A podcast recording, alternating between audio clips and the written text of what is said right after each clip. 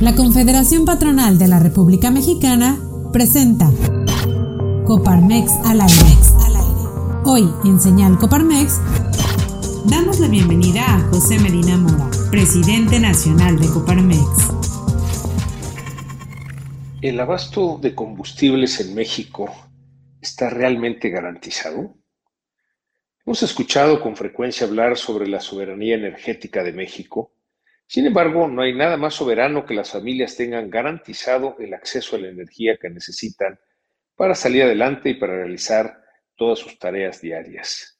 Otro concepto diferente que debemos tomar en cuenta es la seguridad energética, definida por la Agencia Internacional de Energía como la capacidad de un país para garantizar la disponibilidad ininterrumpida de energía a precios accesibles. Si bien México es un exportador de petróleo, es también un importador de gasolina, diésel y gas. En 2021 exportamos 28.926 millones de dólares de productos petroleros, pero importamos 53.851 millones de dólares. Es complejo ir contra las leyes del mercado. Si México importa gasolinas, es porque es más barato comprarlas a otros países que producirlas aquí. Según cifras oficiales, en 2021, el promedio de utilización de las seis refinerías existentes fue del 44% de su capacidad. Por eso se ha cuestionado la construcción de una nueva refinería o la compra de Deer Park en Texas. Son alivios parciales que están lejos de ser una solución de fondo. Lo correcto sería invertir en la mejora de procesos, en tecnología, en generar alianzas con empresas y en buscar elevar la productividad de Pemex para alcanzar la anhelada seguridad energética.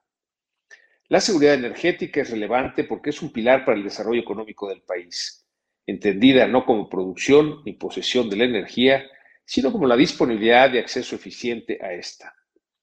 Todos necesitamos de los combustibles y la energía eléctrica de forma directa o indirecta, ya sea en nuestras casas o en las escuelas, en los hospitales o de forma indirecta para que, por ejemplo, los alimentos lleguen a las tiendas, funcionen los refrigeradores de una carnicería o tengamos acceso a Internet. Hoy es urgente erradicar la pobreza energética, es decir, promover la inversión para que todos seamos incluidos y contemos con las mismas oportunidades de acceso a estos insumos.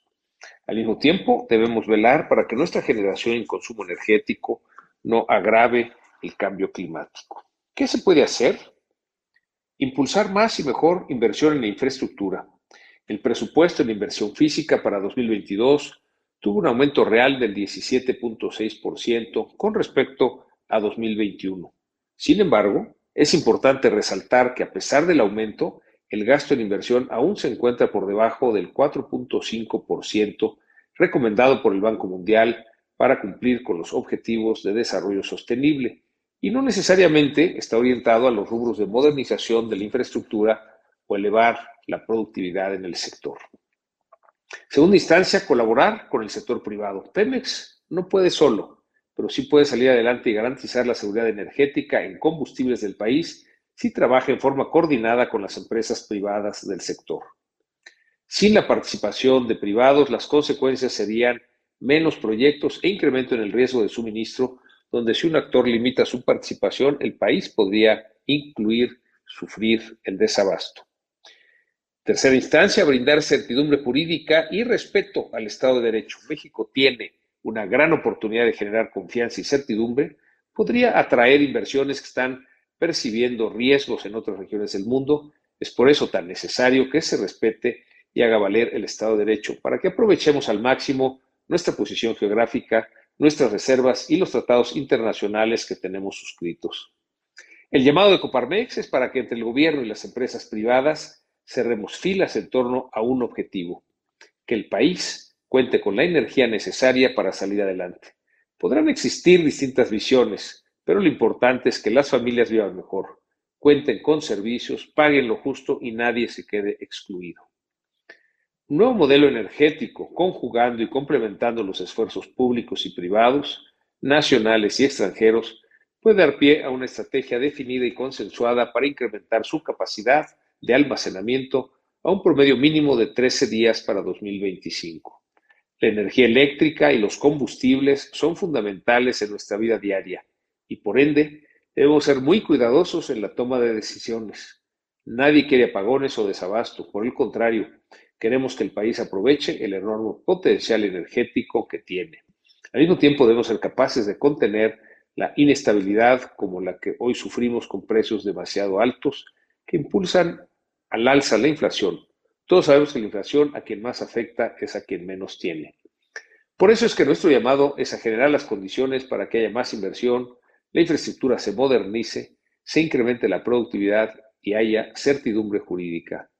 Es la suma de los participantes lo que da consistencia y fortaleza a la seguridad energética del país. Cerrar el mercado al sector privado, eliminar las oportunidades de atraer más inversiones, es ir en contra de la seguridad energética del país y su gente, cercenando el potencial de crecimiento a corto, mediano y largo plazo. Finalmente, no podemos perder de vista que solo tenemos un planeta y que debemos buscar que nuestro consumo energético sea sostenible, sea responsable con nuestro medio ambiente y así evitar al máximo su deterioro. Por eso decimos que sí es posible tener seguridad energética en un marco de desarrollo sustentable. Gracias por acompañarnos en un episodio más de Coparmex al aire. Te invitamos a conectar con nosotros. Búscanos en redes sociales como Coparmex Nacional.